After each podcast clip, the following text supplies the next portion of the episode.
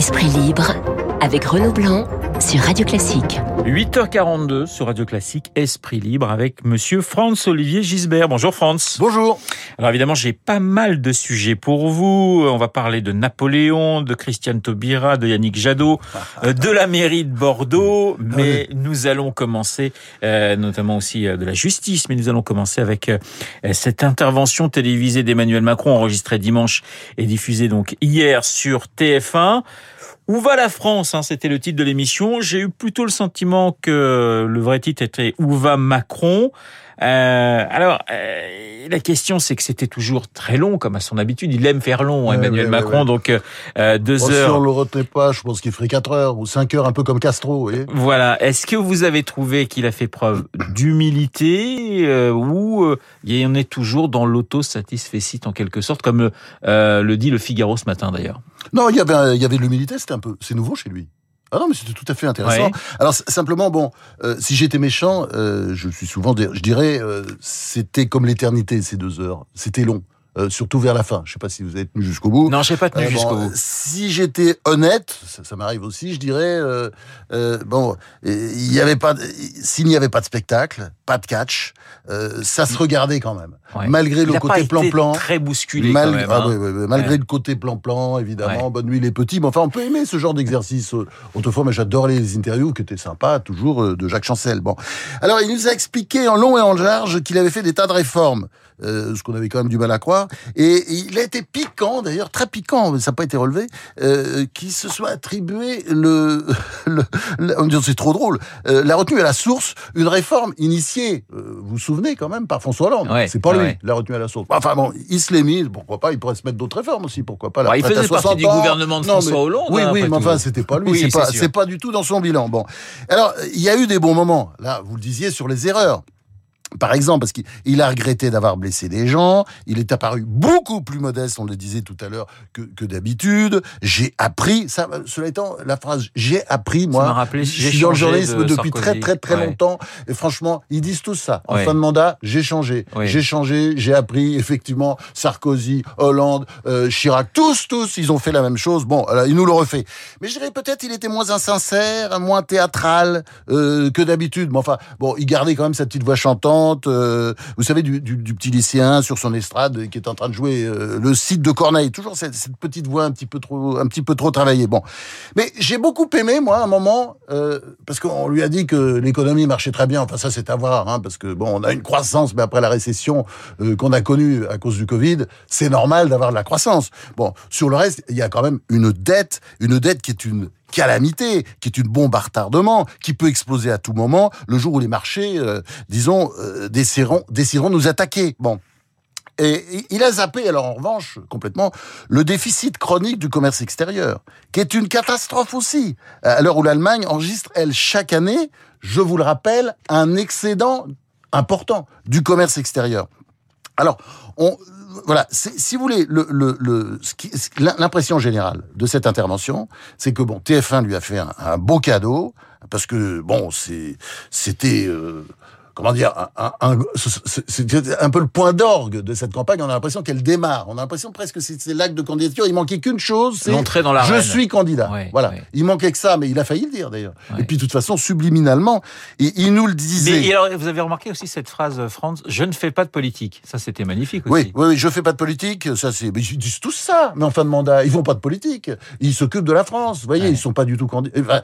c'est, toujours la même histoire. Ça recommence. Et d'ailleurs, moi, ça, ça, ça me un peu d'ailleurs euh, Mitterrand, parce que voilà, on, prend la parole, on n'est pas dans le, c'est soi-disant pas du temps, euh, c'est pas décompté euh, dans la campagne électorale, et puis en fait, eh ben on fait, on fait sa campagne. Alors simplement une chose, un petit conseil, Emmanuel Macron, le registre, j'ai un bon bilan, vous savez que ça marche pas.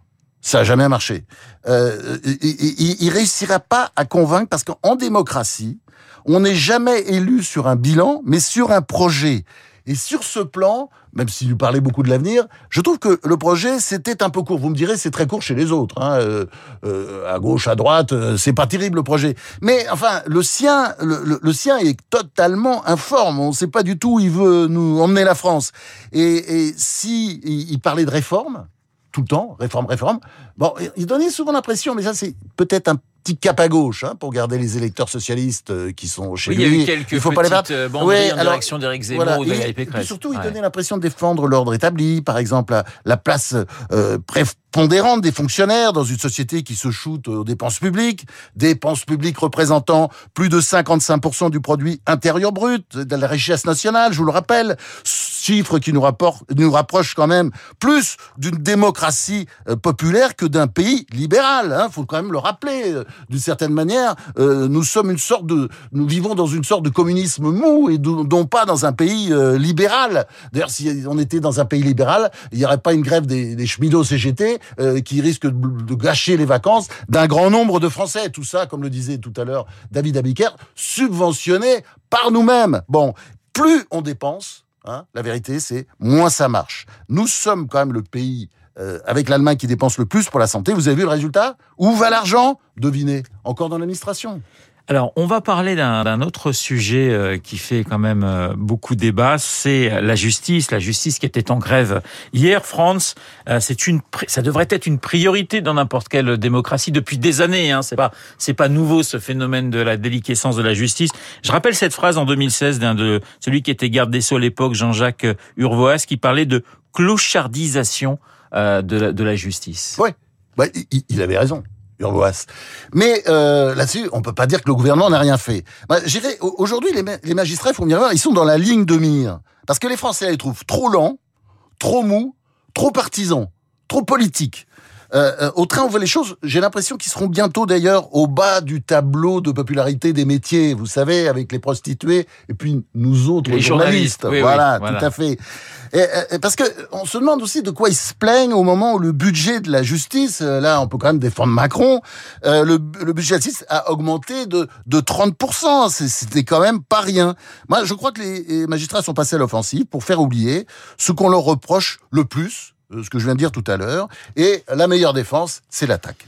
Alors, on va partir pour Rouen. Où là, il y a une, bonne nouvelle pour vous, France. On, va, on ne va pas toucher à, à, Napoléon. À un moment, on avait parlé de déboulonner la statue de, de, Napoléon et de remplacer cette statue par euh, une femme euh, un peu moins guerrière, on va dire. Euh, eh bien non, non, non. Les Rouennais ont, ont choisi. Ils veulent conserver leur statue de Napoléon. Ouais. Alors euh, Macron hier, il a beaucoup parlé de bienveillance et j'ai envie de prendre un peu le contre-pied parce que je vous propose un petit tour de France de la bêtise. Hein euh, euh, vous allez voir d'ailleurs que Michel Audiard, notre grand philosophe national, avait tout, dit quand il affirmait les cons ça ose tout. C'est même à ça qu'on les reconnaît. Alors première étape, Rouen. Bon. Alors.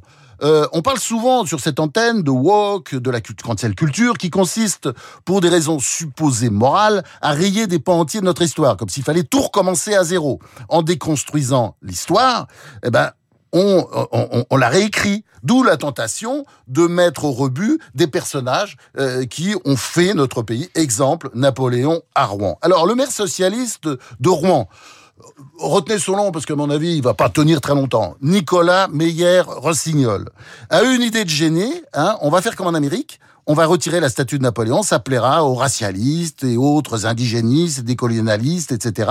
Parce que Napoléon, euh, qui souhaitait développer un empire colonial français, a en effet rétabli l'esclavage en 1802, après qu'il avait été aboli par la Révolution française en 1794. Ça, c'est une certitude historique. Alors, est-ce qu'il faut pour autant déboulonner toutes les statues de Napoléon en France? Ben, Il a commis des fautes, évidemment, beaucoup de fautes, mais il fait partie de notre patrimoine patrimoine national. C'est comme ça. Et voilà d'ailleurs ce qu'on dit. 68% des Rouennais qui ont voté lors d'une consultation euh, citoyenne, entre guillemets, ils veulent revoir l'empereur, place de l'hôtel de ville, où il avait été enlevé soi-disant pour une remise en forme. Bon.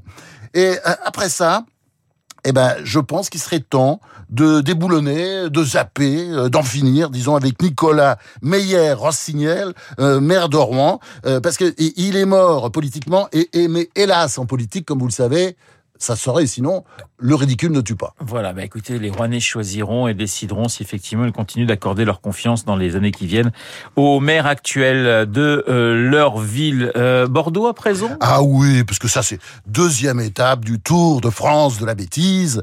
Bordeaux. Alors, Pierre Urmic, euh, le nouveau maire escrologiste. Oh, j'arrive pas à le dire. Bah, j'arrive pas à dire écologiste. Je sais pas pourquoi.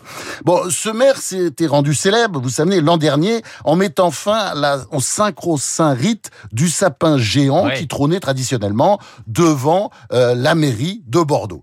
Et il avait dit, d'ailleurs, c'est resté dans les annales, nous ne mettrons pas des arbres morts sur les places de la ville. Techniquement, il a raison d'ailleurs, Urmic. Euh, les sapins de Noël sont des arbres morts. Mais à ce moment-là, les bouquets de fleurs aussi sont des, c'est des fleurs mortes. Hein, même si tout ça, les, sapins comme les fleurs vivent encore un peu. Sauf si vous achetez un pot, Franz. Voilà, si vous achetez des fleurs en pot. Hein, voilà. Oui, peut-être, peut-être, oui. Mais enfin, est-ce que dans la foulée, dans deux ou trois ans, quand il aura pris ses marques à la mairie de Bordeaux, Urmic ne va pas interdire les bouquets de fleurs à l'hôtel de ville avant d'interdire aussi la profession de fleuriste à Bordeaux? Vous savez qu'avec les escrologistes, tout est possible. Hein et, je dirais, la preuve, Urmic a décidé de remplacer le grand sapin de Noël habituel par un faux sapin de 11 mètres en verre et en acier qui pèse 4 tonnes, excusez du peu.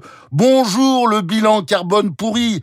Toute l'imposture escrologiste est là. Au nom de leurs prétendus principes, ces gens-là n'hésitent pas à polluer davantage encore. Apparemment, euh, bah, ils savent pas que les arbres de Noël ne sont pas prélevés dans les forêts, hein, mais au contraire élevés dans des exploitations agricoles, comme des choux, comme des carottes. Et, ça fait vivre une filière importante, parmi laquelle il faut compter, il faut compter beaucoup de pépinières bio. Évidemment, le transport euh, de ces sapins dégage du CO2, je suis d'accord. Mais croyez-vous que les la construction et le transport du faux sapin d'Urmic n'a pas coûté beaucoup plus cher en CO2 hein euh, c'est quand même le, la preuve par quatre de, de, comment dire de la tartufferie euh, des soi-disant écologistes. Et ils voulaient de l'énergie propre. Et quand ils réussissent à imposer leur but, d'ailleurs vous avez vu ça a été le cas en Allemagne, eh ben ils remplacent le nucléaire sans pollution par des centrales à charbon hyper polluante. C'est ça l'écologie politique, une escroquerie intellectuelle. Alors il nous reste une minute, euh, France. Euh, on va faire redescendre la pression avec euh, la petite musique Christiane Taubira. Alors elle, passe beaucoup de, coups de téléphone hein, à droite à gauche en ce moment, surtout à gauche d'ailleurs, pour savoir si les candidats n'ont pas envie de se retirer et de lui laisser la place. Vous y croyez, vous, à cette candidature sortie du chapeau, la candidature Taubira? Bah, c'est possible qu'elle se présente d'ailleurs, mais ce serait une catastrophe. La gauche dans son ensemble, Elle, représente péniblement 25% des suffrages. Alors moi je dis, par exemple, mieux vaudrait quelqu'un comme Stéphane Le Foll, qui a plutôt eu raison jusqu'à présent, euh, le maire du Mans. Mais franchement, Christiane Taubira serait le signe que la gauche n'a pas tiré les leçons du passé. Les Français, d'ailleurs, ont déjà envoyé un message à la gauche. Parce que dans un sondage paru ce matin, euh, Christiane Taubira, elle fait 2% après le buzz qu'on entend depuis plusieurs jours. Franchement, on voit très bien qu'après la Bérésina, ce serait Waterloo comme femme providence. Euh, euh, franchement, on fait mieux. Hein. Autant garder la tâche actuelle qui va de toute façon... Bah, là, où il va. Hein. Puis de toute façon, on va pas tirer sur le, sur le corbillard. France-Olivier Gisbert, en pleine forme ce euh, jeudi que nous retrouverons eh bien, la semaine prochaine. À jeudi prochain, À jeudi prochain, France. Il est à 8h56. Dans un instant, Lucille Bréau.